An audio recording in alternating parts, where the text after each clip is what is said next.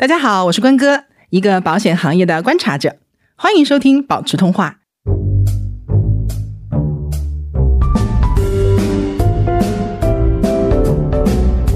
今天这一期在形式和内容上都有一点特别。从我开始做保险科普以来，无论是公众号还是播客，每天呢都会收到很多人的咨询，也能看到很多读者的故事。我仿佛通过这样的一条纽带，连接到了很多人的生活。所以这一期我邀请了一位嘉宾朋友，他叫布离，是我的一位老读者，从二零一八年开始关注我的公众号，了解保险，并且在几年间一步步的建立起个人和家庭的保障体系。在去年，也就是二零二一年的三月份，布离查出了甲状腺癌，幸运的是发现的早，在四月份进行了手术，恢复的呢也非常好，六月份完成了保险的理赔。他的这段经历有很多细节是非常值得和大家分享，而且他的理赔结果把我之前强调过的一些保险配置思路可以说是体现的淋漓尽致。布离一共理赔了四份保险，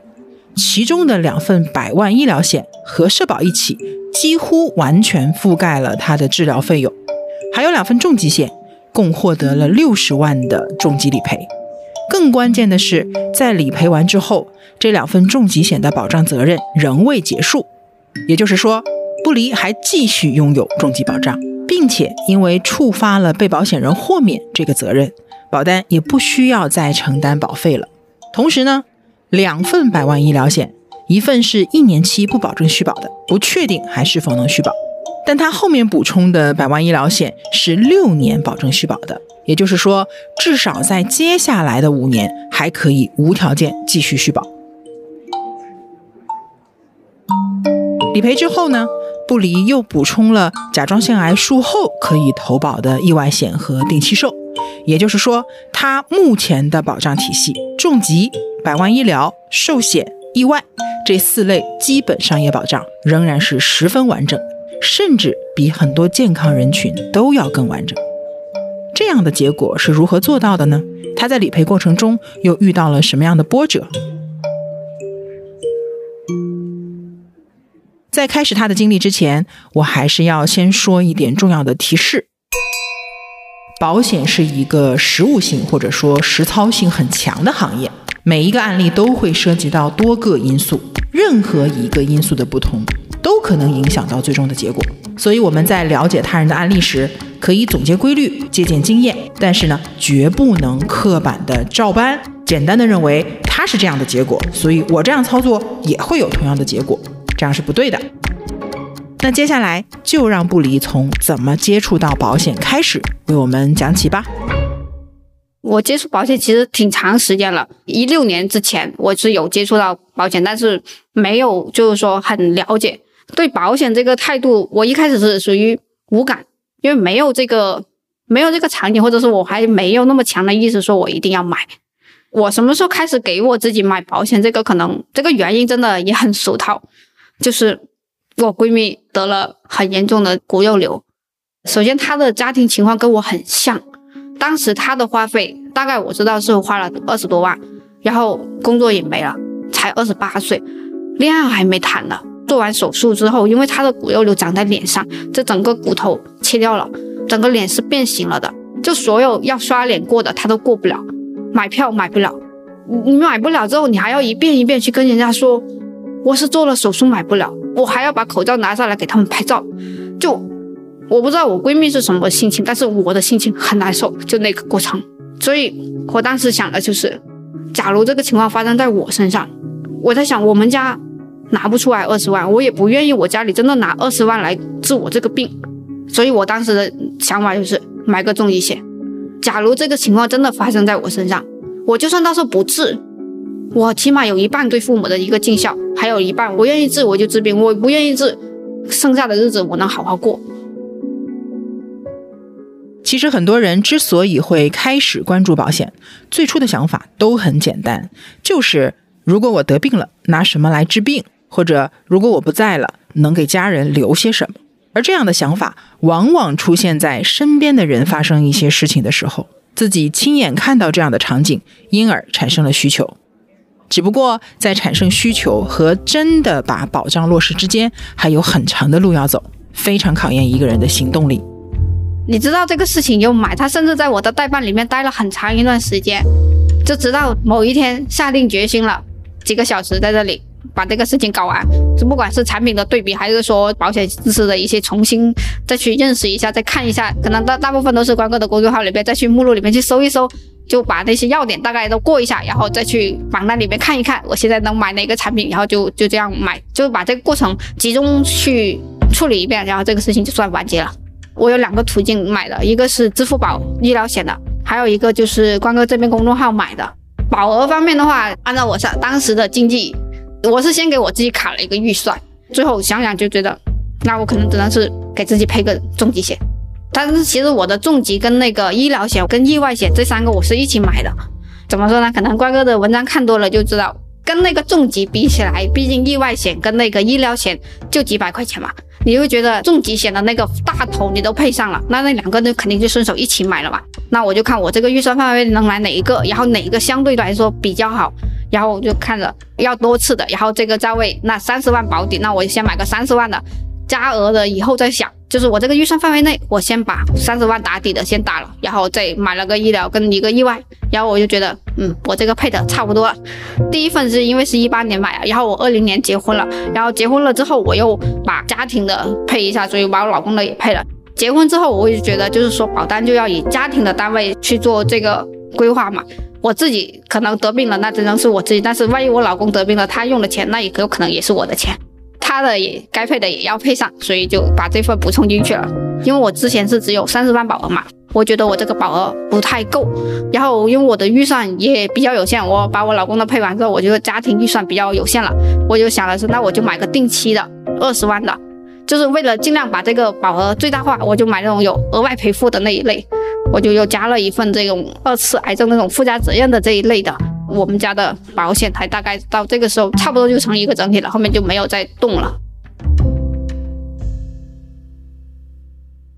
不离的第一张保单是一份保额三十万的多次分组重疾，保障期间是终身；第二张是一份保额二十万的单次重疾，保障期间到七十周岁。这种多次加单次。终身加定期的产品组合方式，是在预算有限，同时又想兼顾充足的保额、足够的保障深度和保障时间的情况下，非常实用的方法。多次重疾在癌症理赔之后，癌症之外的各种重大疾病保障仍然可以继续。而单次重疾，不离附加了它的二次癌症赔付责任，这也是我当时在分析这个产品的时候重点强调的一个附加责任。也是我唯一一款强烈建议附加二次癌症赔付的重疾险，因为啊成本非常的划算。也就是说，虽然单次重疾在赔付过一次重疾之后，其他的责任都结束了，但是合同没有结束。未来假设再次罹患癌症，仍然是可以再赔一次的。这两个重疾险理赔之后，余下的责任加在一起，仍然几乎是等于一个完整的重疾责任。并且呢，保费也不需要再交了，这种效果就是产品配置带来的。这里啊，还有一个 tip，不离的这两款重疾险都是在重疾定义改革之前的旧定义产品，因此它的甲状腺癌仍然属于重症。但是在新的重疾定义当中，它这个程度的甲状腺癌就只能算轻症，赔付比例呢最高是百分之三十。另外，在和布离的沟通过程当中，我最大的感受其实是来自于他的一些特质。他是一个能够搜集信息，并且能结合自己的实际情况做出判断的人。他的很多决策都是抓大放小，有取舍，理性而果断。他非常准确地 get 到了我在产品搭配上给出的思路和建议，并且果断落地。这也是我非常欣慰和开心的一点。第一次。体检是三月底的，然后再到手术确认，其实这段时间差不多有一个月的时间。除了一方面我在想，就是说我要去哪个医院做手术，安排这些事情之后，还有一方面我就在想，我哪个保险可以赔，我可以赔多少？当然，我后面是到我做完手术之后，在家休养那几天很无聊，然后我就去认真的去看我那些保单，就是还有一个是在关关公众号这边买的，我就问我如果理赔的话需要什么材料，我一开始以为他们能给我一些材料清单，我自己去准备材料吧，然后问了一下说他们需要什么。理赔材料，但是后面他们直接就是小马理赔那里直接给我分配了一个理赔协助吧，可以这么说，然后加我微信确认是什么样的情况，然后再告诉我我有哪几份保险，哪几份保险可以赔，然后需要什么材料，然后我就去收集这些材料吧。我当时还以为他们只是告诉我清单，我还是需要自己去跟保险公司联系，但是最后他们告诉我说我不需要跟保险公司联系，他们已经跟保险公司报案了，我只需要把材料寄过去就行了。所以实际上最后我做的事情。很简单，我就是去等医院的那个病历报告出来之后，我去申请一下。本身也是复印件，所以我直接一口气答应了四份，每个保险公司寄一份过去。支付宝那边也很顺利，甚至最快的就是支付宝。所以我相当于是自己提交的材料，中间当然是因为有一些材料名称不太对，导致有一些校验我提不上去。但是实际上它其实是同一份材料嘛，总共就这些材料，我就就试，就是说如果这个名称不行，那我换一个。他那个可能是什么出院门诊，什么出院什么的，我就找一个出院小结啊，出院什么的那一类的，就是相关联性的，我就试。如果中间有缺材料或者是需要补的，支付宝那边他他就消息就直接发下来，或者发短信给我，跟我说要哪个要补，然后我就去系统上再再补那个材料就可以了。全部的材料他们都审核通过之后，呃，会有一个调查员给我打电话问了一些问题，然后就没有了，然后过几天就到账了。就我的整个手术的过程花费不是很大，前面的门诊跟那个穿刺手术的那个费用基本都是就是医保统筹加上我自己的医保账号里面就扣完了。然后手术这部分呢，就是我大概全部金额是住院开始花了两万，医疗统筹跟我的社保社保里面扣掉了，加上医疗统筹的大概报销了一百一万五，然后我自己自费的大概花了五千块钱这样。因为医疗险我是买了两份，当然我买两份是因为有一份是单次的，它就是一年没有续保的，然后我后面又买了一份，就是说多次续保的，所以就最终就是我的这两份也都赔下来了。我的百万医疗里面，因为是重大疾病理赔，所以就是免掉了免赔额，甚至是那个支付宝那个百万医疗里面还有一个我之前没关注到的一个东西，它叫不是癌症关爱基金一万块钱，也就是说我赔了一万五。重疾险，因为我是买了两份，然后两份都理赔了，就是还有一份是单次的重疾，然后保额是二十万的，但是因因为六十岁之前它有一个保，六十岁之前的是理赔额是百分之一百五，所以最终赔下来的是也是三十万，也就是说我重疾总共是赔了六十万。很多人对理赔过程有担心，这一点不无道理。这也是为什么我们在投保的时候不能只关注产品本身，更要关注购买渠道所能提供的闭环服务。特别是在投保和理赔的时候，是否有相对专业并负责的部门能够提供有效的协助？这种协助不仅能降低投保时埋下的隐患，提升理赔的成功率和效率，减少不必要的麻烦，也能让我们有更好的理赔体验。而这个服务是否到位？和渠道本身是线上还是线下，并没有完全直接的关系。同样呢，一个理赔案件是否能理赔，看的也是理赔事实是否清楚，是否符合条款，材料是不是齐全，而不是由公司大小或者说是否知名来决定的。无论是在何种渠道，起关键作用的都是人。我们要找的是靠谱给力的人或者是机构。也正因如此，我们需要对保险有基础的认知，才能判断你的渠道是否是一个好的选择。而不离就刚好在投保过程当中呢踩了个坑，他在体检中发现的结节啊被自己忽略了，没有在投保健康告知的环节进行如实告知，这个坑啊在理赔的过程当中才暴露出来。就是相当于我理赔之后，真的是颠覆了我自己的认知的。就是我原来以为我都是对的，结果发现我错的一塌糊涂。你以为你能赔，而且金额还不小，完了突然 突然你自己是完了，我不能赔。其实我不能赔，甚至我这张单还要作废，作废完了我还买不到保单。我那一刻真的很慌，这就是我我自己给我自己埋下来的坑。就是我投保的时候。我认为我了解了健康告知，我我没有异常，我的报告很完美，我很自信的健康告知全部选否去投了。然后我压根都没有找过顾问老师去问，因为我觉得我没有异常，我不需要问。我就我回来申请理赔的时候，通过自查我的我的材料，我才发现啊，我有杂啊，我的体检报告里面居然有结节，我怎么不知道？就整个人很慌。但是慌完了之后，这个事情你还是要做，因为理赔这个还是同步在走嘛，就就看流程了。这个东西也不是我能决定的，我只能说尽我的能力把这东西该提交上去提交上去，最后能不能拿下来好结果，那就看保险公司自己去决定嘛。但是我们现有的东西还是要去。再去看一遍，因为我当时就想到了一个问题，因因为我一开始也以为我支付宝买的那个是保证续保二十年的，但是我后面回头去看，发现我我因为我记得关哥的那句话，不要看保险名字，你要去看条款，我就回头去看条款，我发现我的条款里没有写保证续保这几个字，没有保证续保，然后我又想，完了没有保证续保，我又出险了，我以后买不到了，然后我赶紧又去看我超越保是不是，然后发现哎还好。还好我超越保还是我起码还有六年，我还有六年可以了，先留着六年再说吧。虽然那个理赔时效其实有点长，因为我的两份理赔都，因为我了解到的是监管要求的办结时间是三十天嘛，我的两份都是到了二十五、二十六、二十七，就是最后几天了才给我结果。也就是说，中间我可能是一个漫长的等待期，因为你要天天想着这个事情，你天天想着他会不会拒赔。我这我这个即将要到手的钱是不是没得到手？其实会很影响工作，很影响生活，所以那段时间心态说实话也有点焦虑。这次的理赔其实也是保险公司经过衡量的结果，理赔的时效长和这个健康告知的问题不无关系，但不离的成功理赔本身至少包含了以下几个因素：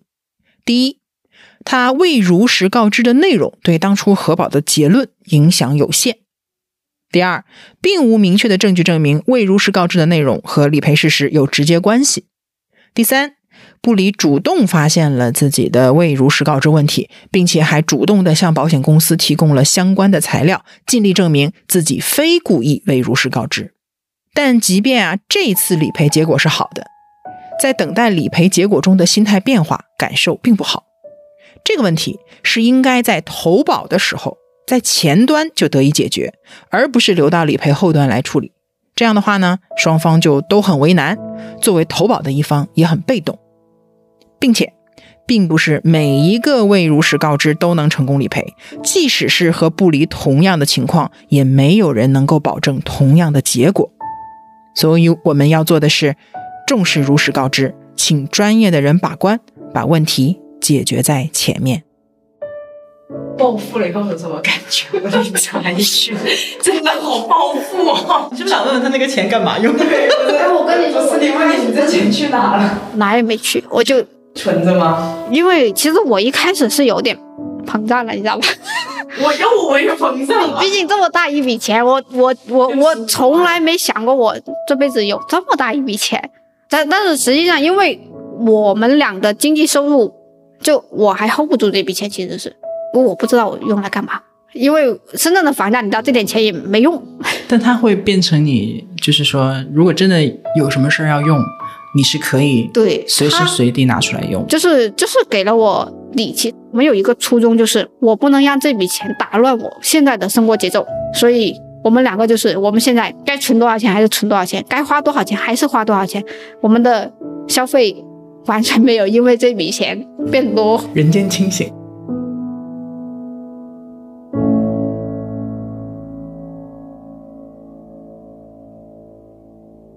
我为什么特别激动的，或者说积极的去把你请过来，希望跟大家分享，就是因为你的整个流程当中有太多的典型的一些东西了。就不管是你的想法、你的行动，以及说呃中间出现的，比如说呃这个如实告知的问题啊，然后理赔过程当中会有的一些细节，就是第一呢，它是一个非常有共性的东西，但是这么有共性的东西呢，大家其实在没有进入到这个场景的时候是完全不了解的。因为我知道这个案例是应该是大概八九月份，挺早的。我其实特别激动，我我当时十月份去参加深圳的有一个数字大会，我我有一个演讲，嗯，就是讲作为一个保险的自媒体的一个，就算一个 IP 吧。我不敢，我从来不敢说我自己是什么 V 啊，什么红啊，大都都不不不，完全不是。我说我是一个写保险科普的人，我把你的案例在那个大会上就是简单的讲了一下，我会告诉他们说，就是说我们的责任到底在哪里？我们在前期把这些所有的这些信息给到大众的一个关键的目的到底是什么？我们在到底在忙些什么东西？你就是一个最好的一个结果。我就希望说，大家能通过这个结果去了解我们最初到底在做什么事情，包括说大家觉得说啊，我可能担心，很多人是担心后面会出问题，那我们要怎么做？嗯，我们就是在前面把这些坑，未来可能所谓的啊这些坑，我可能们先补上，出现的但是我们要先知道未来可能会出现什么问题，那我们现在要做什么？这个是我觉得是今天我们要聊的嗯最有意义的一个部分。我觉得最关键的是这个保险配置上的一个 优势吗，因为我特别开心，就是因为呢，你的这个配置的模式，你怎么样去配？为什么买这个产品？为什么买那个产品？基本上是贯彻了我在公众号里面，包括我在保持通话里面一直讲的一个保障体系的一个思路。对，对，包括搭配，为什么会要这么搭配？你怎么样在你的保障和你的预算之间做取舍、做平衡？基本上是贯彻下来了。我帮大家再理一下不离的这个保障状况啊。嗯他是一八年买的第一张重疾险，没关系，我觉得我可以讲这个重疾险是什么，因为都停售了，啊 我不存在推荐的这个嫌疑。这个重疾险叫守卫者一号，守卫者一号是一个分组的多次重疾，嗯嗯，分组多次重疾，然后是三十万的保额，对吧？而且你买了终身的，是啊、我跟你讲，第一张保单如果能买多次的。多次不分组重疾，而且买终身的话，是一个打一个非常好的底。这样的话，你买第二张的时候，其实就非常游刃有余了。你不管是买个单次的，还是买个定期的，嗯少少的费用就可以去加一定的保额，对吧？对其实这个如果反过来，其实会差很多。第一张买多次是非常非常好的一个打底，当然前提是预算什么的还是有算够对，嗯预算是够。应该是二零年的时候又加了一张，当时是达尔文二号，是一个单次重疾。然后你加呢，因为你有一个多次的，又有一个终身的，所以你这次又加了一个单次的，并且是到七十周岁这种定期的。我是为了加保额，但是对。又要考虑到我的预算总共重疾险的预算，对，所以我就对，这个是其实很多人都会选择的一种方式，因为很多人确实说，我又觉得预算不要太高，我又希望，因为重疾险的保额非常重要，对，对所以这种长短搭配、多次和单次搭配，它是一种在你预算不足以支撑最好的条件下。去做的一个取舍，这个是 OK 的。这两年很多的重疾险产品都会有一个附加责任是可以选的，就叫做癌症或者是心血管疾病的二次赔付。二次赔付哦，对，就是我得过一次赔付了，但如果将来我复发了，或者是转移了等等，嗯我可能还会再赔一次。目前只有这两类疾病是有这种附加责任的。然后有些产品是它是，比如说它会自带一些嗯二次赔付，但是大多数都是你自己选，你要不要去加。所以很多人也会来问我说，我到底要不要加？但实际上这是一个，因为达尔文二号是所有的带二次赔付的产品当中唯一一个我明确的告诉大家，这个产品的二次癌症，我建议大家选，就是因为它的成本很低。达尔文二号它的 二次真的很便宜，但是其他的产品我都是什么呢？我说你要在你的预算、你的保额和加不加二次之间做一个取舍。这是两张重疾险，总保额是五十万。守卫者它其实二次，它是赔两次嘛，嗯，它第二次赔付其实是百分之一百二十的保额，还这么多，还多了。我不知道，然后达尔文呢，虽然你买的是二十万，但是它有一个赠送的部分，呃，对，嗯，六十周岁之前是百分之一百五十150的一个赔付，六十周岁之后恢复到百分之百。这是两张重疾险。那么两张百万医疗险呢，是一开始你自己在支付宝上买的好医保，对，但是那个时候其实没有二十年期续保证续保，啊，是后面才出的，后面才出的。你当时买的是一年期的，对连六年期保证续保都不是。是，对我当时以为是，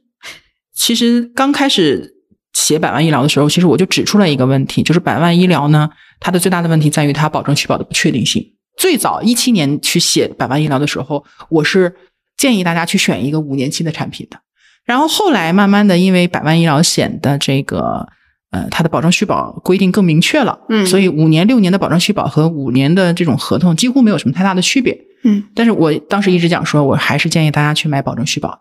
你先把坑，我不是经常讲这个哦概念吗？先占坑。先占个坑，所以为什么我说一定要先把百万医疗险买掉？有一个很重要的原因就是它便宜，所以你不需要就是纠结那么久去做那个决策。你买完了之后呢，你首先你把保障先拥有掉，嗯，接下来你再可以再去认认真真的再去做各种的对比，对吧？现在假设你觉得会有更好的选择，你去重新买，你无非就是损失这一年，你这一年的保费其实也未必有损失啊。你看你两个不都用上了吗？对吧？对所以你等于说有两个重疾险，然后有两个百万医疗险，然后它的配置的效果和作用，为什么选多次？为什么选二次的癌症？然后为什么要去重复买一个六年保证续保的？它所有的原因都在理赔的过程当中得到了非常充分的体现。理赔呢，因为是甲状腺癌啊，这个地方又要讲一点特点啊，这个甲状腺癌是很轻的一个，腺癌，很初期嗯、这又要提到另外一个啊，这个点太多，嗯，就是体检很重要。说实话，没有体检之前，体检套餐里面没有加这个之前，我都不知道甲状腺是个啥，我都没听过这个。你说乳腺那些、宫颈癌那些，那还是有有嗯概率有听到。甲状腺这个，你如果没有看理赔数据，或者是保，说实话，体检套餐里面真没有的话，我都没想过这是什么东西。甲状腺癌太多了，甲状腺结节现在又很多发，然后呢，就是大多数人其实都都有就只有在买保险的时候会发现它是一个很大的问题，嗯，然后呢，平常其实都可能不太在意的，对都不，太在意的。嗯，所以体检很重要。还有一点很重要是，体检的时候，人家建议你去复查，你真的去复查，你很听话。我觉得这一点特别难得。很多人就是因为现在惜命的，我突然想起来，我一八年那个体检的时候，其实医生应该有建议我去查的，但是他说可能不不严重吧，因为主要是我去问了我的医生朋友，说定期复查就可以了，就说我不需要单独再去门诊查，所以我当时也相信我的医生朋友吧，毕竟他是个医生，他说不用那就不用嘛，那我就我就不用。今年是因为他说用，那有时候可能也就是新闻看多了，就有些小问题要出现大问题的，我就不行，就是你的重视程度会比之前要强了。对你就会觉得对，小问题那也要去查一下，万一是个问题呢？所以现在就是甲状腺癌嘛，这个甲状腺癌有一点很重要，因为你买的这两个重疾险都是旧定义的重疾险，啊是因为今年的哎这期节目播的话应该是明年了，应该是明年，就是在嗯二零二一年的一月三十一号，所有的重疾险产品全部就是旧定义的产品全部下架，然后从二零二一年的二月一号开始，所有的重疾险产品就是新定义了。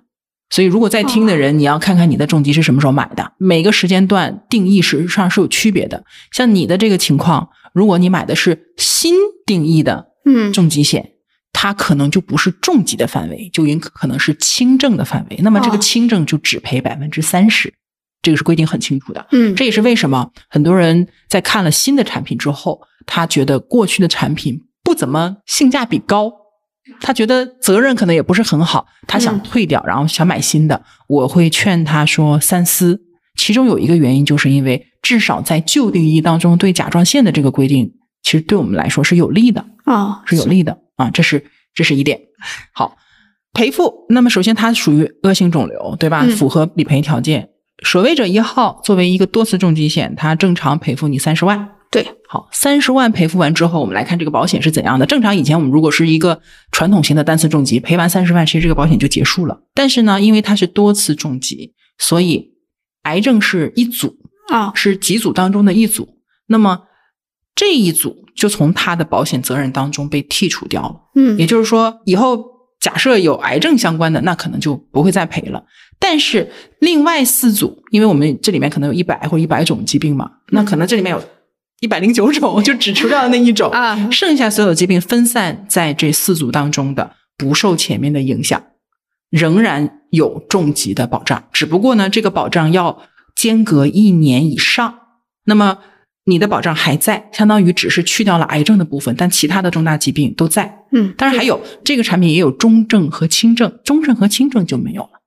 啊因为我们有重症赔付了，这两个部分就没有了。所以对于这个产品来讲，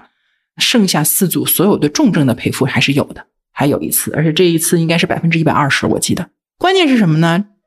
它有被保险人豁免，所以你这张保单虽然保障还在，以后不用交钱了，你只交了大概三年，对，一八一九二零，呃四千多块钱，四千五还是四千六，我就交了三年，交了三，交了一万多块钱，对？对赔了三十万，然后后面还有三十六万的保障，但是不用再交钱了是终身的，好得意。好的，这是守卫者一号。然后第二张补的达尔文二号这张保单呢，因为它是单次重疾，所以这张保单的重疾险的责任也没有了对，啊。当然，它的身故责任也没有了，包括守卫者也是身故责任什么都没有了，只剩下那些重疾了。但是因为你选了二次癌症，对，所以他还有所以它还有一个癌症责任。这个责任是什么呢？就是间隔三年以上，假设这个癌症又转移、复发、新增或者是怎样，反正只要是那我其他的癌症呢？都算，它只要是个癌症，不限制，对，不限制种类，它也不限制是新增、转移还是复发。就是不管你是不是原来理赔那个，哎别对的癌症，对的，对的，对的啊，它就会再赔一次。有意思的是，这两个产品把它的保障范围合在一起，刚好等于一个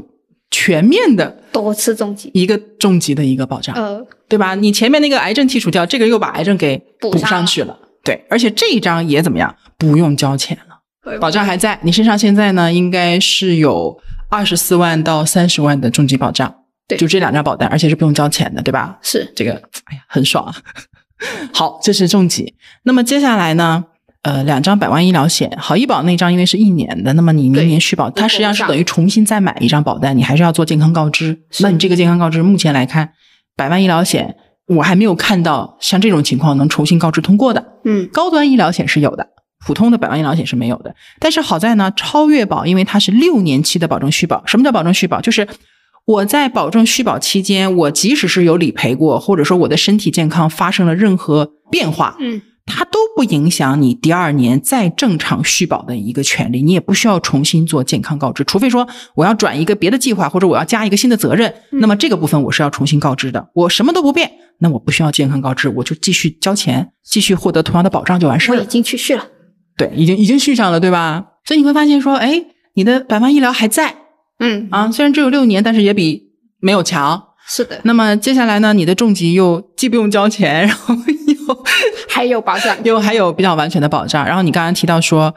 你又去加了一张线下的三十万的重疾险，这个部分应该是把你的甲状腺癌给除责了，对吗？对，就包括我之前不是乳腺结节有点问题，嗯，这个啊乳腺也出出责那没有问题。除了这，就是癌症当中这两个部分，因为癌症还有好多种嘛，嗯只有这两个除责，其他的所有保障也还是在的。对，就是我身体里面已知的问题，一个甲状腺已经解决了，一个乳腺我已知的问题，我会计划去处理掉它，所以这两个都不会造成说我一些大病的风险。嗯嗯嗯，所以你看，就是很神奇的在哪里呢？虽然是甲状腺癌不算什么大问题啊，怎么地它也是一个恶性肿瘤。一个得过恶性肿瘤的人，他的保障比我们很多普通人没有问题的人还要更全面，而且关键不怎么用交钱，保费压力也不大，对吧？所以这是这是一个什么呢？就是一个看起来好像不是那么好的事情，但是因为你前面做的很多的思路是比较完整的，然后也提前预想到了这些问题，所以得到了一个很好的结果。说实话，我自己买的时候，我没觉得我会这么快理赔。我觉得我起码四五十岁之后，我身体健康的，我起码四五十岁之后才有可能遇上理赔的问题。当然呢，这就是呃，我我之前强调过的一个事情啊，就是呃，很多人会问我说，就觉得我买了这个东西不合算在哪里呢？就是我三十年、二十年一共交多少钱，然后呢，我理赔可能拿到多少多少钱？他觉得这两个数字之间不合算，差的不大，但是他就忽略了一点。它的杠杆是从你第一笔钱交进去，等待期过后就已经开始有起作用了。而风险这个东西，不管是疾病的风险或者是意外的风险，它不是二三十年在后面等着你，它是对此时此刻任何时刻都有可能都存在。走在路上等红绿灯，它都有可能它都存在。对所以这一点很重要，这一点很重要。所以是很多事情，比如说很多人去咨询买的过程当中有一些为难的地方呀，嗯我说没有办法，你这个窗口期过了就是过了，就是很多问题你要去解决，你只有一个办法，就是你早点买，在这个很多问题出现之前，你先把它摁进去，它的时间节点是非常重要的。是。等来等去，拖来拖去，最后就变成 连资格都没有。我我以前自己说实话，我也考虑过这个问题，就是我交二十年划不划算，值不值？我自己都算过，我三十万我要交二十年，嗯总共保费我交进去多少？我自己也算过。我后面不是有持续在看关哥的文章嘛？有一句话让我你记住了我好多句话。对，因为你有一有一句话，我真的是开始有点改变我这种观念嘛，就是觉得你不要算二十年交的钱，你算你今年交的，你今年交了四千，你今年交了五千，你保证了我今年一年的平平安安，我就今年一年我就当是我花出去的这个钱，就是保我今年的平安，对吧？那就是我今年这年就是保险这个东西，就是说在我们自己做预算的时候，做年度预算或者年度花费的时候，我就把它算出来，就跟我今年一定要花掉的房费、房租是一样的，嗯。就是说我一定要花掉的钱。你看看人家是有年度预算，那就是我会把这部分大概算出来。但刚刚也说了，我们怎么做我们这个预算，就是家庭配置消费的百分之十，我就按照这个线去卡，超出了我会觉得那不是我们该买的，就我也没有必要说看着好像说自己三十万也不多，人家都买一百万，人家都买五十万，那你掏三十万的、时候呢？你就只能这么点钱，那我就那就买三十万，那有有比没有好吧？就它的意义到底多少钱有意义，不在于说比较，而是说跟你自己的实际情况去看。而且你自己能买多少？我觉得还有一点，我觉得也很值得借鉴啊，就是你实际上你会发现说，理赔完了之后，因为你的这个情况相对比较轻嘛，嗯所以你还是你把自己有空白的地方还是给补上了，比如说定期售，对对，而且这个过程我觉得值得借鉴在哪里呢？就是你自己有去找信息，你去找呃可能会了解更多资讯的人去问这个问题了。就这也是一个就是搜集信息的一个很重要的渠道，因为确实每个人接触的那个范围是不太一样的。你可能会对你的平常工作的东西会比较了解，对吧？嗯但你要去了解，比如保险这个东西，你靠自己的力量就是就比较有限。手头没那么多资源。对，就是所以我当时出险之后，我要补充我们家的那个嘛，因为我老公一开始也没买定期寿，嗯，后面想到这个问题是，哎，趁早又不贵，赶紧买了，就要把他的买了，然后我就把线上所有的寿险的我全部去跑了一遍那个健康告知，发现我都过不了之后，最后我才去去问了关哥，因为我自己先试了一遍，确实没有，呃，这个地方我就简单总结一下啊。其实呢，当然别的癌症可能就目前来讲没有什么太多的案例可以参考，嗯但是甲状腺癌确实是还有很多机会可以去买到各类的保险的，比如说重疾险。像平安是什么呢？平安是在它的核保手册里面，这是一八年就有的事情，啊在它的核保手册里面已经明确的规定好了什么样的情况下甲状腺癌是可以出责承承保的。嗯。比如说他要满六个月，他必须是什么乳头状癌，啊对，就等等等等就比较这些轻的对，相对来讲是可以，就是影响不大的。嗯。他其实已经明确了，只不过像你说的，他可能自己的业务员都不太清楚。因为他给我的反馈是说，他觉得我这个时间太短了，就是我才刚做完半年，刚刚卡六个月，嗯，就刚做完半年，我就去找他了，所以他自己心里面都觉得这个单应该是过不了，但是他没跟我说。没，想到，嗯，他没跟我说，提完上去，最后因为提完上去之后，还要配合他们去做了一个体检嘛，做完那个体检下来就批了，嗯。其实这个事情就是知道的人呢就觉得很正常，但是不知道的人对他来讲，嗯，就是说啊，没想到得癌症还能再买，其实是可以的，而且不光是平安，就是很多保险公司，不管是大的还是小的，我都见到过这样类似的案例，我也帮我的朋友操作过，嗯。所以不要完全的放弃希望，保险业也在日新月异的发展，因为医疗也在变化，然后你的不同的疾病会给未来带来什么样的影响，可能也会有变化。嗯嗯这是甲状腺癌的重疾是可以投保的。那么接下来呢，百万医疗险，说实话，我目前没有看到过甲状腺癌重新投保成功的，但是我有看到高端医疗险，就是那些一年可能一两三万块钱那种的，对他可能也会给你做出责投保，不多，但是我见到过案例。嗯意外险相对来讲好一点，因为意外险有一些是没有健康告知的，那你你是一个正常可以自理的人，其实就可以买，因为它不涉及到健康的问题，对吧？嗯意外嘛。定期寿、终身寿险，呃当然我们不是说那种增额终身寿啊，那个是储蓄型的，那个没有嗯嗯没有什么太大的影响。呃，终身寿险可能核保还是会严格一点的。嗯，定期寿呢，你不是买了一个吗？买了啊，它是可以什么呢？可以除除外除外的。啊，对，啊，对，可以除外，因为它智能核保，只要你把你的信息提上去了对，提上去符合那个情况，他就直接给你一个核保结论嘛。是而且其实还有防癌险，甚至还有那种专门提供给患过甲状腺癌的人，定制类的那一种吧，就是它就是一个细分市场。啊，这个防癌险呢，普通人也可以买，嗯但是它单独匹出来一条，就如果你是甲状腺癌的，得过甲状腺癌，然后换另外一个版本，啊，不是换一个版本，就是你回答问题，你有没有这些问题？如果没有这些问题，你也可以去买。啊，你也可以去买。所以其实你看，就像你的这个经历，也有一个很好的地方在于，你其实是在一直关注的，啊你没有说每天我都去关注，你你又不是专业干这个的，也没有必要，对吧？也不可能 做不到。但至少说，你大概的、稍微的、隔三差五的就去关注一下这个行业，或者说我关注的这个渠道会有什么新的信息出来。对于标准谁来说无所谓，你就是看看家宝啊，啊，么补充一下，哎，对，然后我的家庭结构发生了变化，我结婚了，那你看你结婚了就又是个契机，对吧？然后你未来如果生宝宝，可能又是一个契机去去变化一下。那么对于本身你的健康就有问题，买保险很难的，那你更要去关注了，不能说我尝试了一个、两个或者几个渠道买不了，或者达不到我的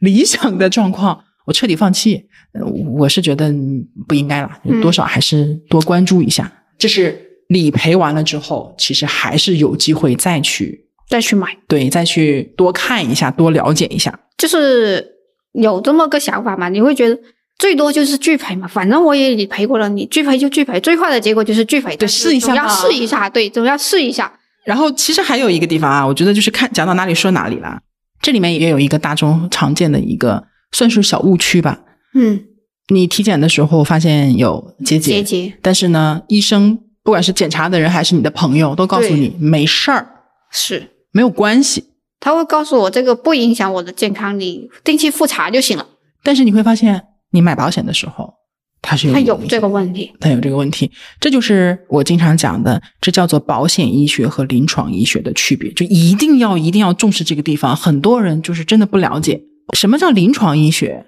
就我不是学医的，我啊。不专业啊。我大概的讲，就是大白话，我们解释一下什么区别。临床医学它就是看什么呢？它就是看当下你的这个健康问题对你的生命或者说短期内的一个情况会有什么比较大的影响。嗯很少有人是百分之百健康，什么毛病都没有的。嗯那我可能鼻炎呐、我可能有个结节呐、或者我那儿有个息肉囊肿啊，嗯，都很正常。啊但是并不是每一个你的健康异常都是需要马上去干预的。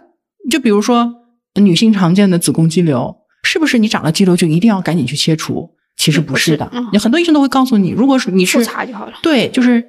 所以它有一个大小，对你大小、个数、位置什么的，你都要去看。是呃，有些真的是你是不用管它的，即便是告诉你不用管它，一般也会告诉你说，但是你要怎么样定期复查。定期复查，说明什么？说明它长期的趋势你现在是不知道的。嗯复查能够为了就是确定未来的趋势是向好还是恶化了，对，那么这个趋势就对什么产生影响呢？就对保险产生影响。所以保险医学它更多的是看的是你现在这个问题在更长的一段时间内对你生病或者是生命的这个概率的影响到底有多大。嗯，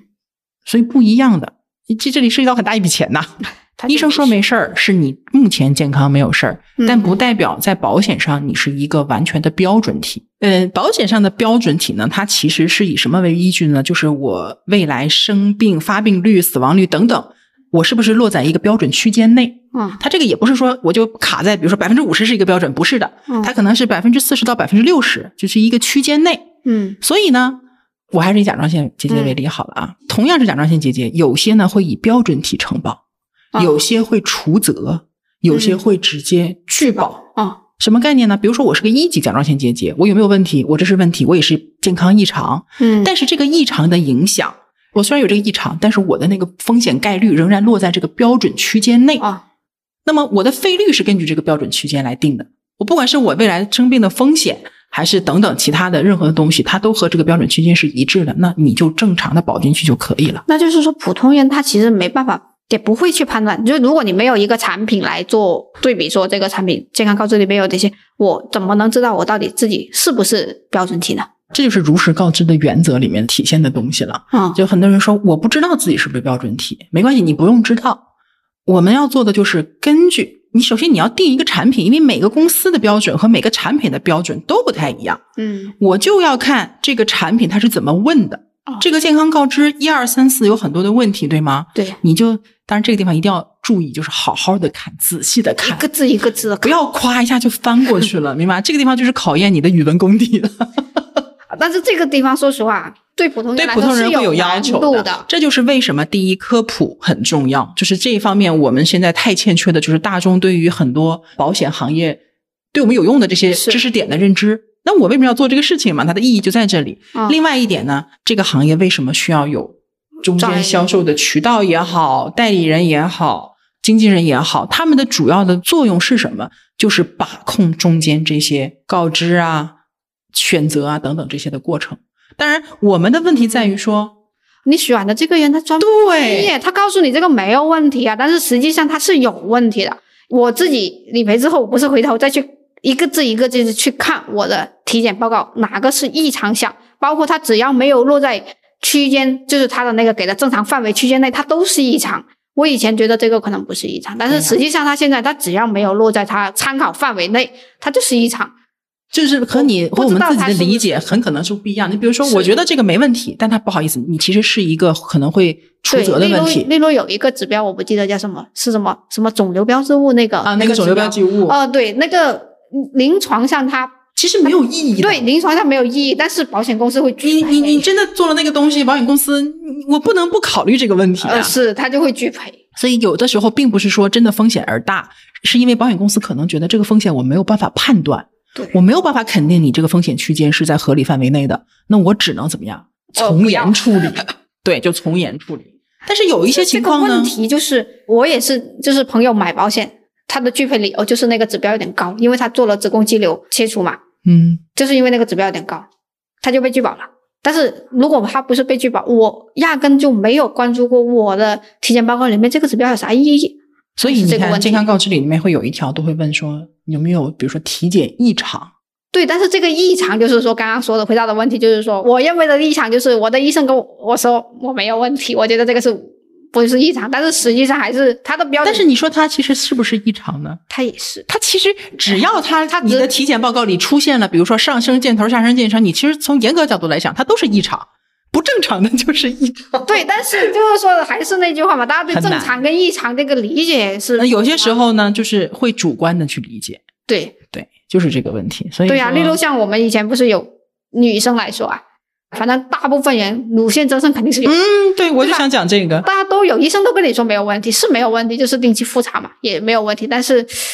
我以前我为什么会忽视我的结节，就是因为你关注我一开始写的就是增生，我都没有看到结节这两个字，整个脑子印象里面我都没有这两个字。但是很有意思在哪儿呢？你看，你觉得你也知道乳腺增生其实不是什么太大的问题，对吧？对啊但是不代表它就真的是不是问题，对吧？是异常。但是我遇到过很多咨询是这样的，他把乳腺增生看得很严重，他觉得这是个问题，他是不是会影响我的投保？因为有些人他了解了如实告知这个事情的重要性之后，他其实会稍微有一点紧张。嗯我任何的一个体检异常，对我都会觉得完了，我是不是会影响我买保险？我是不是买不了保险了？你只要去看几个试几个产品的健康告知或者是智能核保之后，你就会发现，你就算告诉他你有乳腺增生，他也会直接让你标准体投保的。啊、尤其是重疾险，就是真正他对保险到底是影响严重还是不严重，有的时候跟我们主观的一些平常的认知是真的是不一样的。嗯，是的你认为严重的事情，它反而不怎么影响；你认为不严重的事儿，它反而会影响。是，所以这就还是回到那个问题，你买保险的过程中，真的是需要有一个专业人士在旁边给你看你这些。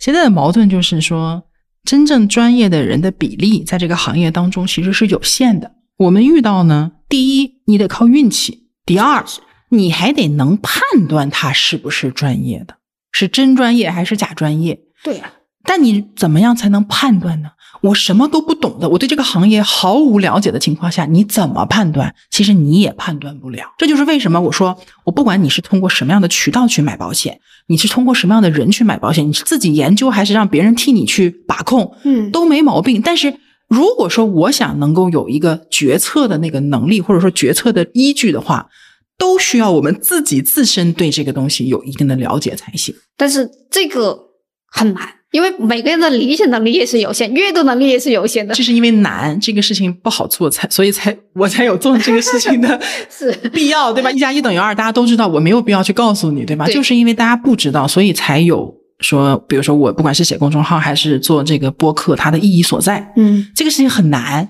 但有些时候你会发现说，太简单的事情也没有必要做，或者没有意思去做，甚至包括现在还是有很多不认同的声音，嗯或者说有些人是不接受保险这个行业当中的一些，比如说他没有容错率，他也不接受中间一些有灰色地带的部分，因为总有一些不确定的地方。这个学科太复杂了，医学对吧？那个道德，嗯，对吧？你其实任何行业都会有，但是可能大家对它的一些要求会自然而然的会变高。我投资的时候，我对确定性根本没有需求，但是我在保险我的时候，看到那个亏损的时候，那个心跳啊，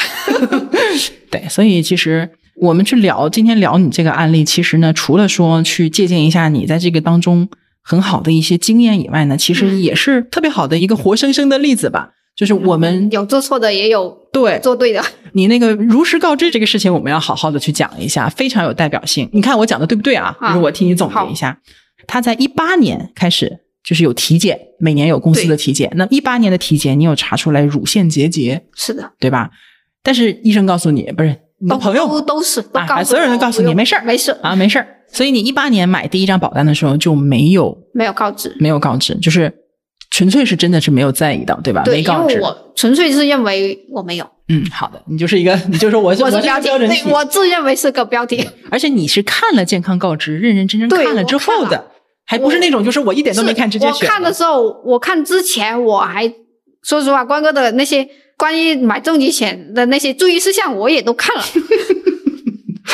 我就是我自认为我还是有一点基础的，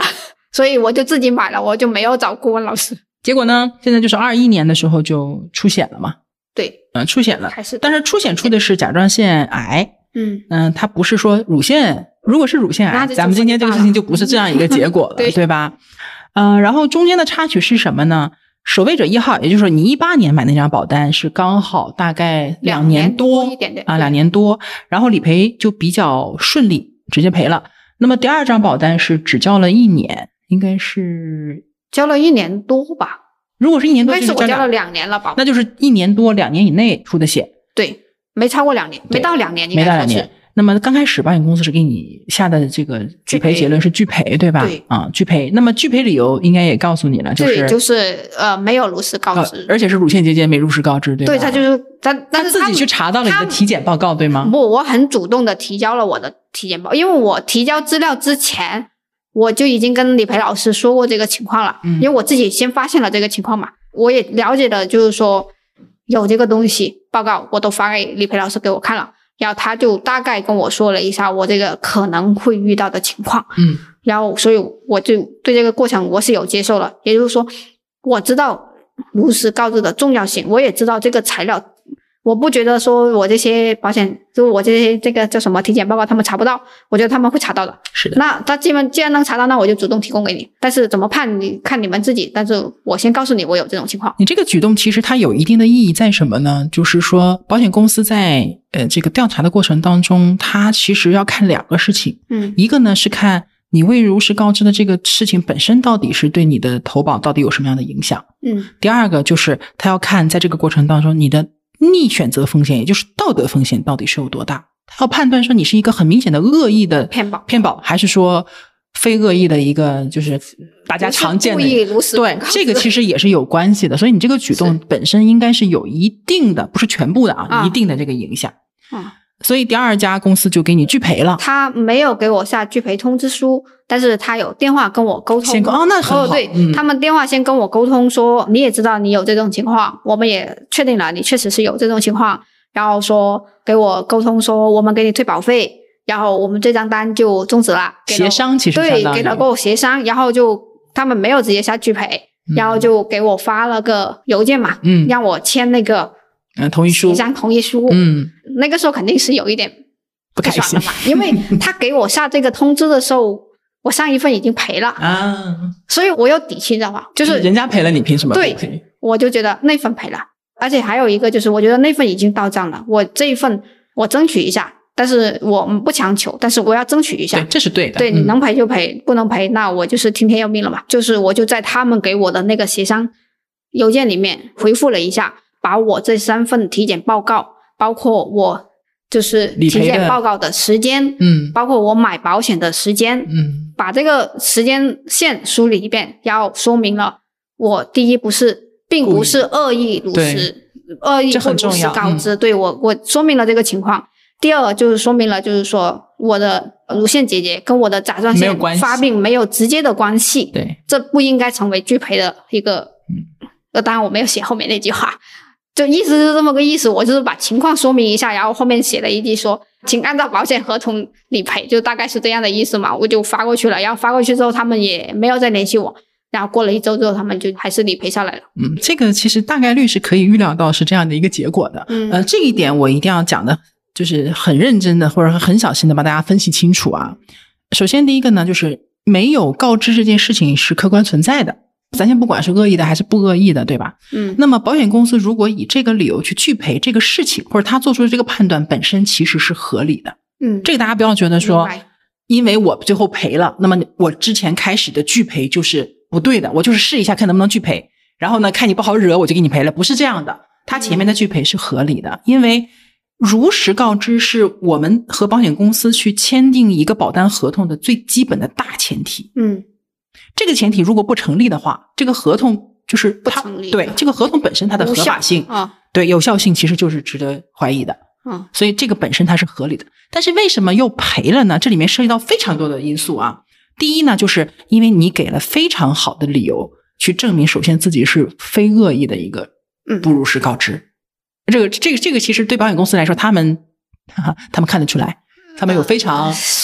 丰富的经验啊。这个而且你的梳理也很到位。嗯呃，第二呢，就是确实咱们的理赔的原因和未如实告知的那个问题呢，它没有什么太大的相关性。我之前也也讲过案例嘛，它是嗯前列腺癌、嗯啊，但是呢，它可能没告知的是什么？它没告知的更厉害了，它其实是个糖尿病。咱们今天这个问题，如果是被告知的是一个比较严重的糖尿病，啊那这个理赔的可能性就降低很多。你说打官司有没有可能？也有可能，嗯但是保险公司可能会硬杠，因为它确实会非常严重的啊就是影响到，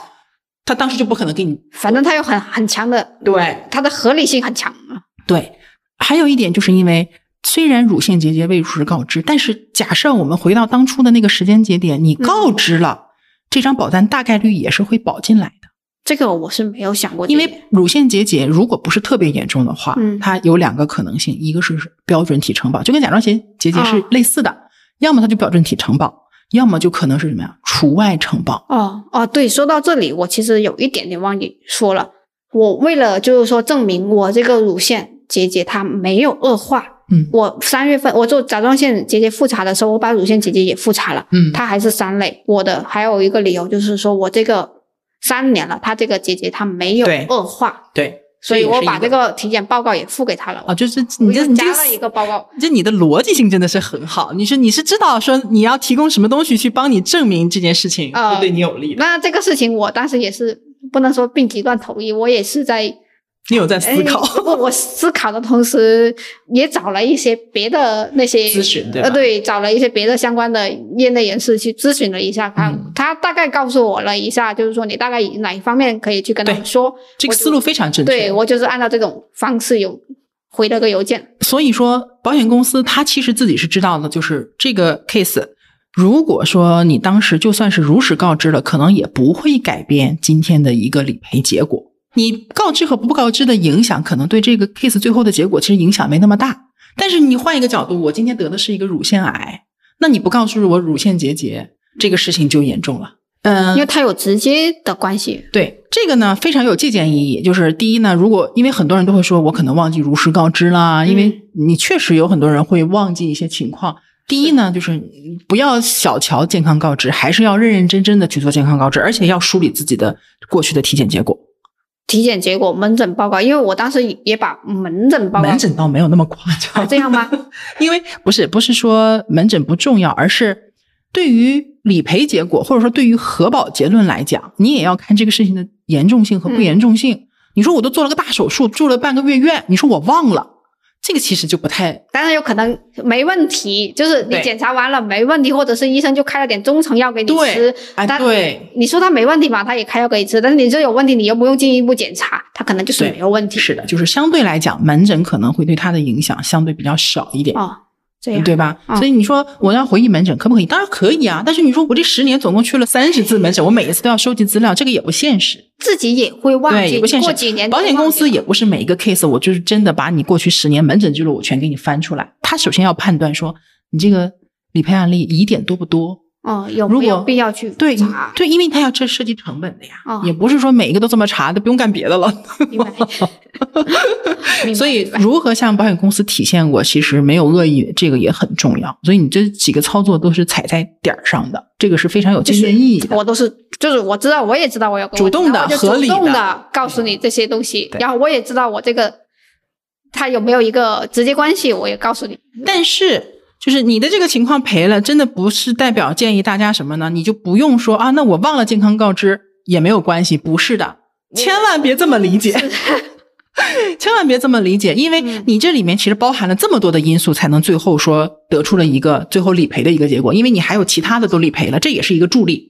如果你另外一张保单也拒赔了呢？对，那份是最后才给我对呀、如果你前面一张，如果你反过来这张拒赔了，你下一张你就没有那个，你保险公司也会参考的。啊，对吧？所以这里面因素很多，你少了任何一个因素，可能都会这个结果有影响。所以我是希望大家千万不要因为这个案例，你得出一个结论，说这个个例就能证明我没有健康告知，或者说被一家理赔了，另一家我就一定要理赔，不存在这样一个简单的粗暴的结论。还有一个就是我的重疾险赔了是这个情况嘛，然后医疗险它也有不同的情况，就是我两份医疗险嘛，另外一份是就是因为是一年期的，嗯可能金额也比较小，所以他们直接就赔了，也没有太那跟金额个。也有关系。对，然后另外一家就是因为超越保不是有连续续保的嘛，那也就是我下一年还要继续续的，那还要继续续的时候，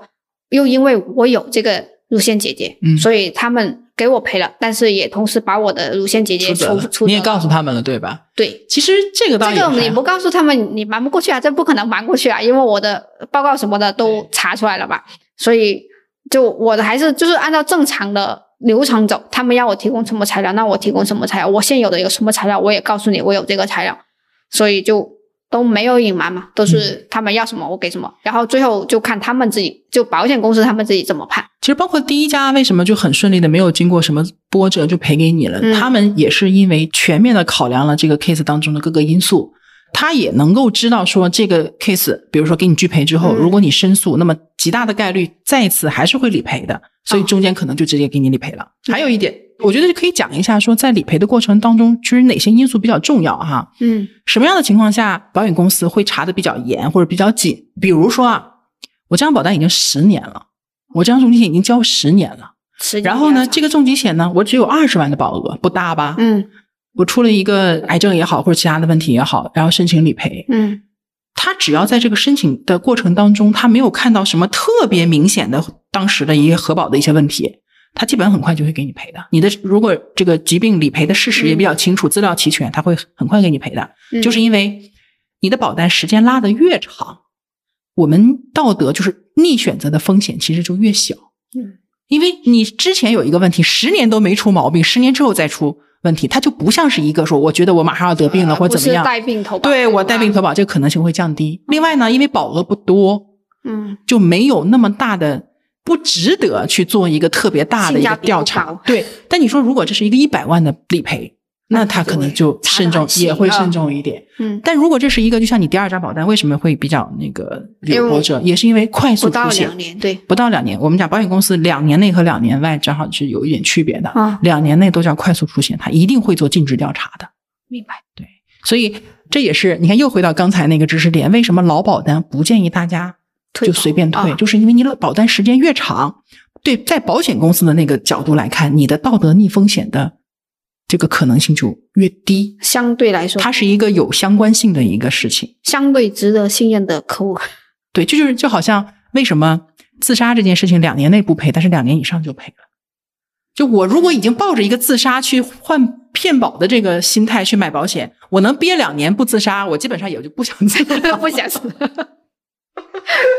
这都是有真的依据的。想的，对，所以两年以后，你两年以后才自杀的，大概率不是因为你两年之前买保险的时候就已经想自杀。如果我们不想在理赔的时候横生意外的话，对，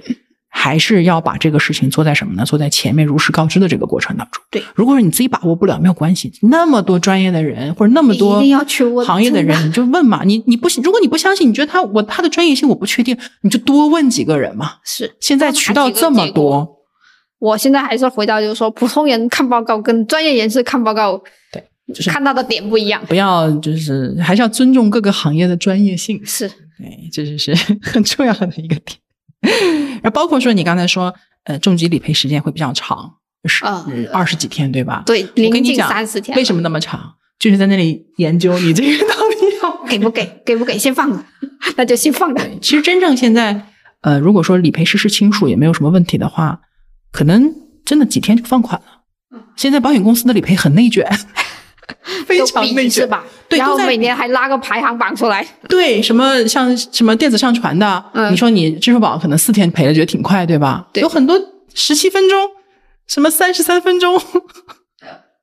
这个传完就赔了。对，这个都是因为保险公司也知道大家在意这个事情，嗯，所以呢，他们也在努力的，就是在这个事情上去做一些那个改善啊对改善。然后，而且说实话，保险公司理赔啊很累的。嗯大公司一年几百万件理赔，小公司一年也好几十万件。嗯他其实但凡没问题的，他就想赶紧理赔结束拉倒。嗯他不是每一个都在那里纠结来纠结去，不是的。保险公司也不是靠拒赔来赚钱的。这是关于理赔的时候呢，我就用你的这个 case 去给大家去做的一点提示吧。嗯，不过有一点啊，这个跟前上一期讲这个核保的时候，其实也是有关联性的啊。你中间不是还去做了一个检查吗？做了一个检查，把结果又重新给他们了，对吧？你去为了证明自己的乳腺结节没有恶化，没有那个就是我觉得这是个补充材料，我觉得我能证明一下。因为有些人会问说，我为了证明我没毛病，我就先去检查，对我先去体个检，然后呢，我得出一个漂亮的体检报告来，然后提供给保险公司。这个思路其实是有点问题不。行的。所以这个东西，谁能保证自己真的就一定没问题？看那个脱口秀大会，那个大张伟说，现在体检特别合算，花个五六百块钱给你查出一堆问题来。对所以这个对，这还是相对来说，你看我这种我们这种自认为比较健康的人都还能有这么多异常，那你一个真的运动少一点的，然后那可能异常会更多。对对，有些时候也是，比如说遗传的因素啊，这个压力的因素啊，对啊还有运气的因素啊，是的而，且这只是疾病方面的问题，而且压力这个东西，它是它是动态变化的，你去年没问题，不代表你今年就没问题。哎，对，是的，嗯是吧今年有问题，还真不一定代表明年就是啊就还有问题。对呀、你今年可能就刚刚说的乳腺增生都有，对，那也可能也是跟情绪压力有关嘛。那你今年一年过得很顺利的，明年可能就没有这个消掉了啊，对，对肯定的，对。所以说这个东西，哎，不要 所以总结下来是什么呢？嗯，身体和健康呢，它是一个动态变化的嗯啊，动态变化的。不要觉得我以前是健康的，我未来就一定是也同样没有什么问题的，不是的，这是一个。然后呢，保险的产品和保险的市场，它也是在动态变化的，包括医疗技术、医疗资源都是在动态变化的。所以很多东西它都没有一个定论的，甚至包括什么呢？说有些人说我在选择保险公司的时候，我看它的偿付率，它偿付率上个季度不好。才一百多一点，或者是一度九十八了什么的，我就觉得这个公司不靠谱。这个指标也是一个动态变化的，就很多时候我它是按们真的季度走的。对我们不能说看一个事情的走向，说只看它某一个时间段和某一个时间点它是怎样的，嗯而是要拉长了看它的趋势方向，包括说它为什么这个点它后面的原因是什么。但是有一点是可以肯定的，就是窗口期一定是会逐渐缩小的，因为年龄不可逆，啊，有些健康状况不可逆。因为有些病它就是到那个年龄才有，每到那个年龄就 二十岁熬夜跟三十岁熬夜都不一样。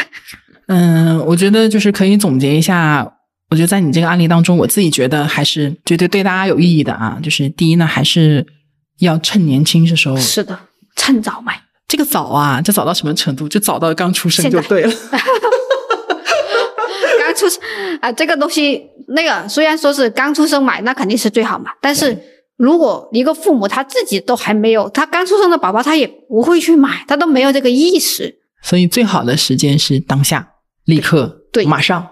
是的，就今天。对我现在就买了，我还有等待期呢。是的，你就算买错了，你还有二十天的犹豫期呢。来犹豫期是给我们反悔用的。对呀、没有，就是反、啊对对对对假如说你就算真的要反悔了，你对你还有你十五二十天。对呀、你还有时间去后后悔换一款也可以，对吧？对，但那一一般来讲，犹豫期可能很多人就不看了。对，很多人就不看，其实还是要看一看的。第二个呢，我觉得这一点我非常能理解，就是大家在就像你说的，其实挺多复杂的东西，或者说很多的点和我们平常的认知真的是不一样。因为你一想到，因为人都说了不会遇难而上的，你一想到一这个 事情，对呀、你一想到这个事情那么麻烦啊，他我知道他很麻烦，我我就当当我有一点意识知道他很麻烦之后，我就知道啊，这个这么麻烦，哦，我不想做，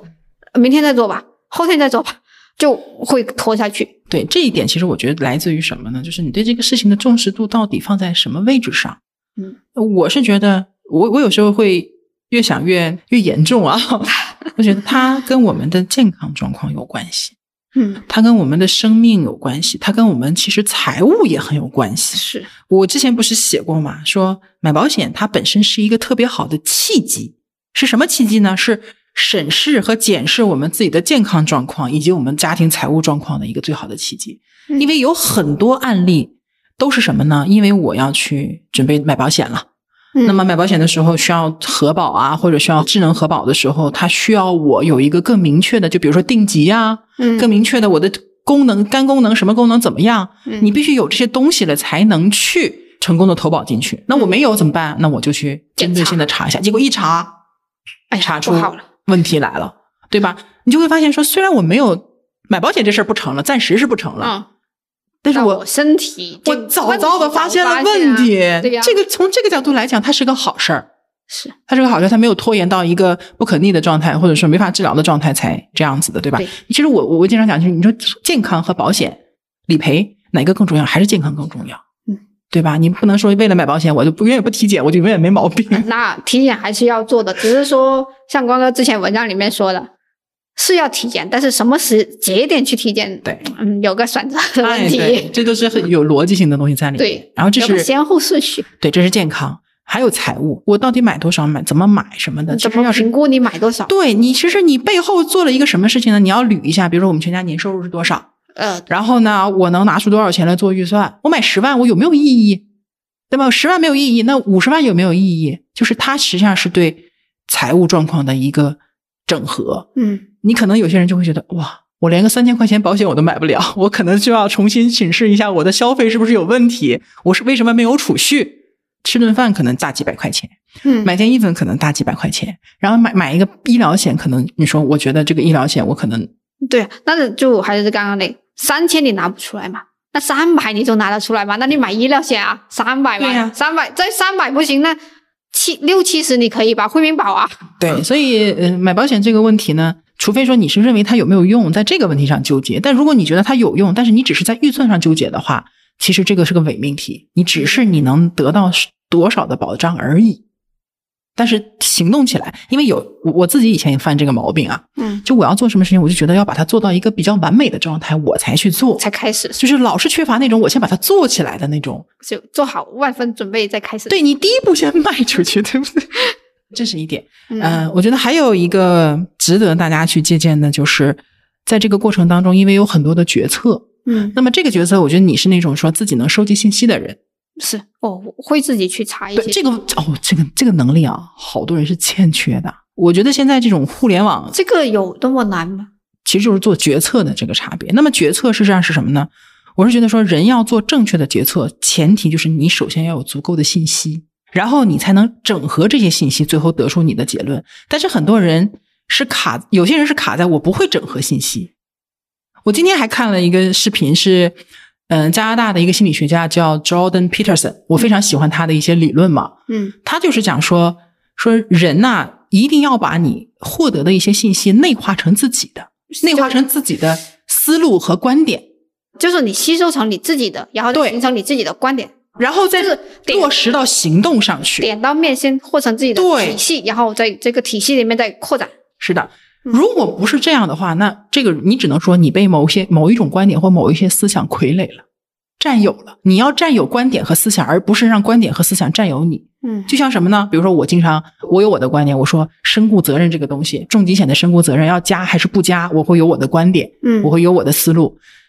但是呢，有些人就会问我说啊，我看到另外一个人嗯告诉我他的观点是，就不要加身故责任，这个东西不好，怎么怎么样？你怎么看？他来问我我的意见，我说我已经把我的观点讲得很清楚了，那他也把他的观点讲清楚了，关键是你怎么想。嗯不能说我说 A，他说 B，你永远脑子里面 A 和 B 在打架。你要去想你是怎么认为的。就是你吸收到了一些东西，你看到了别人的观点，然后你自己要想一想，你认不认同他这个观点？因为观点永远是主观的，是你，是你如果要认同，那你就有可能就形成了你自己的观点。但是你就是认同，也有时候也不一定是百分百认同，有可能是部分认同。那你就认同那部分，那你就保持你自己。我为什么不认同？那你对就想想，我为什么不认同？那我不认同的那部分就是你自己的观点了。对。你比如说，还是以这个重疾险的身故责任为例，嗯有些人选身故责任，有些人就不选。其实两个都没问题。我比较不太赞同的是什么情况呢？我不选，或者我选了，只是因为有一个人告诉我选好或者是不选好，但是他并不清楚说你选和不选对我来说区别是什么。啊，你只要清楚了区别，不管你选哪个，你一定是根据自己的实际的情况和需求。做出来了决定。例如，你可能说我不选，因为我有定期寿，所以对我不选。你要说我选，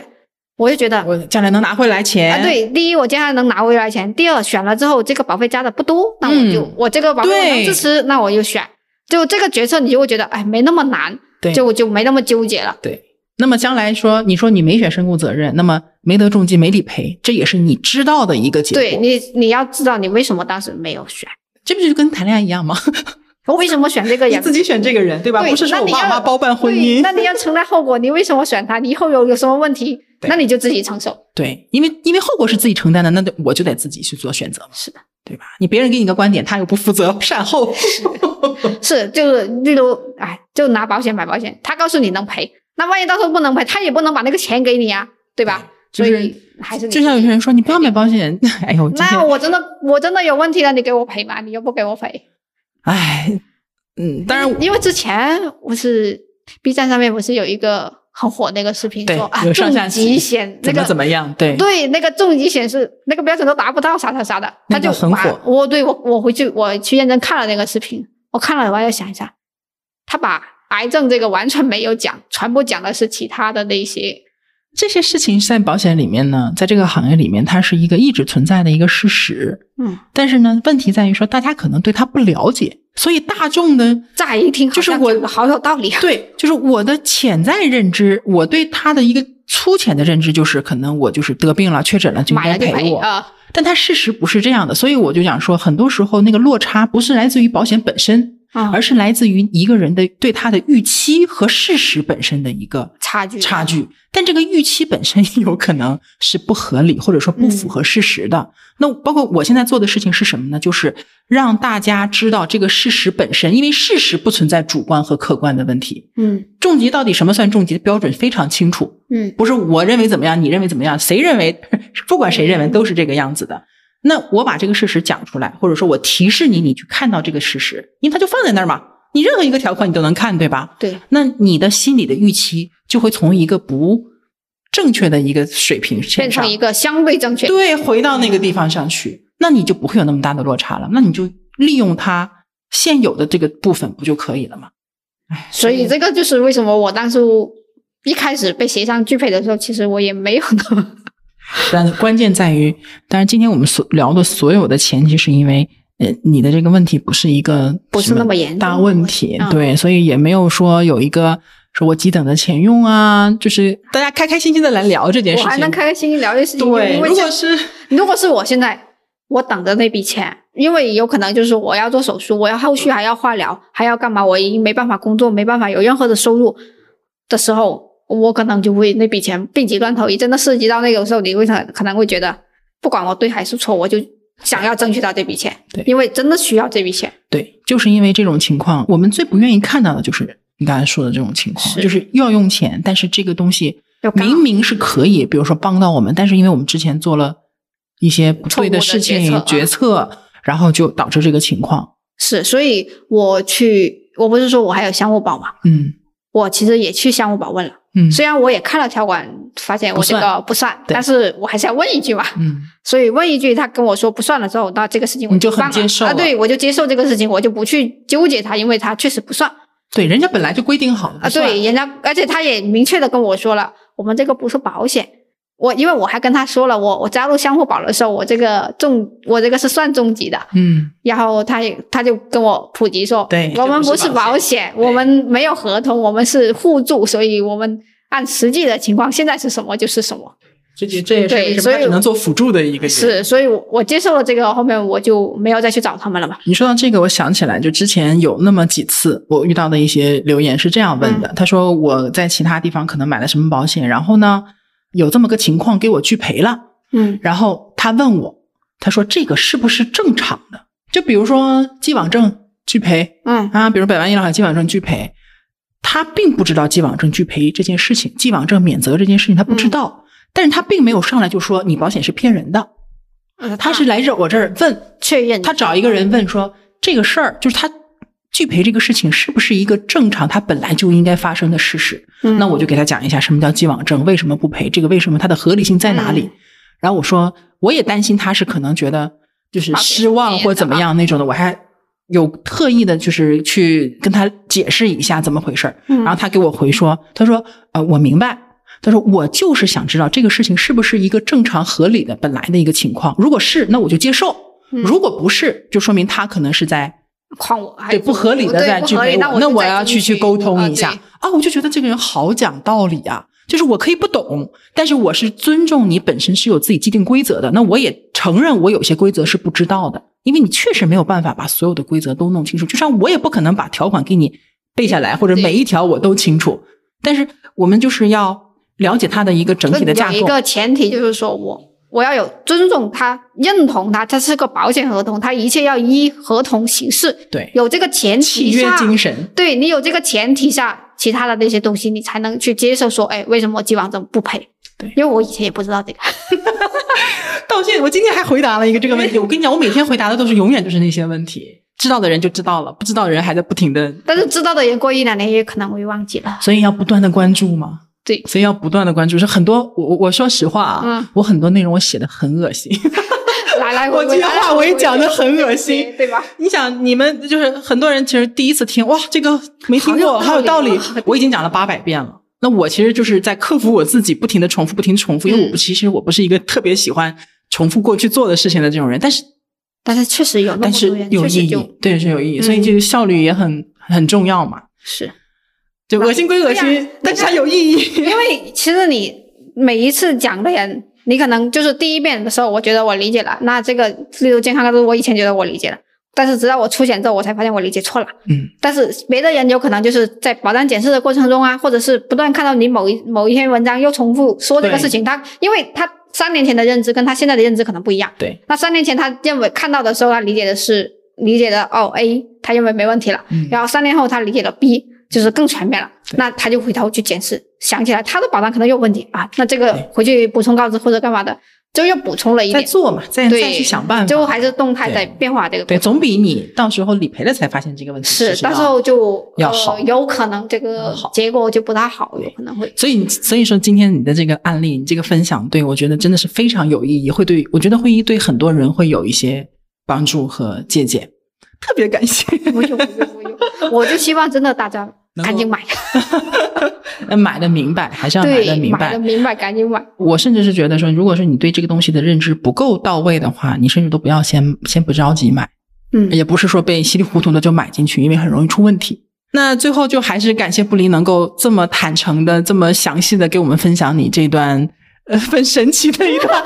一段经历。对我来说也是一段神奇的。对，但是不管怎么样，结果是非常好的。对，希望给到大家一些细节上也好，还是思路上的一些借鉴吧。就、嗯呃，也希望虽然我们了解了很多知识，但是我们的保险不要用到。对，对，买到不用到，其实是不想用，是是最好的。虽然我这样说有点凡尔赛，呃得意的不得了。哎，不能这样，就最好还是不用。对最好还是健健康康是最好的。就是我保障我是有的，但是我不需要用到你，我是平安健康的。对好，那今天内容就是这样了。如果大家对呃有一些细节的问题，或者对布里有什么呃想了解更多的话呢，也可以留言给到我们，然后我们就可以继续的帮大家去解决更多的问题，好吧？好，OK，那就谢谢布里，谢谢大家，拜拜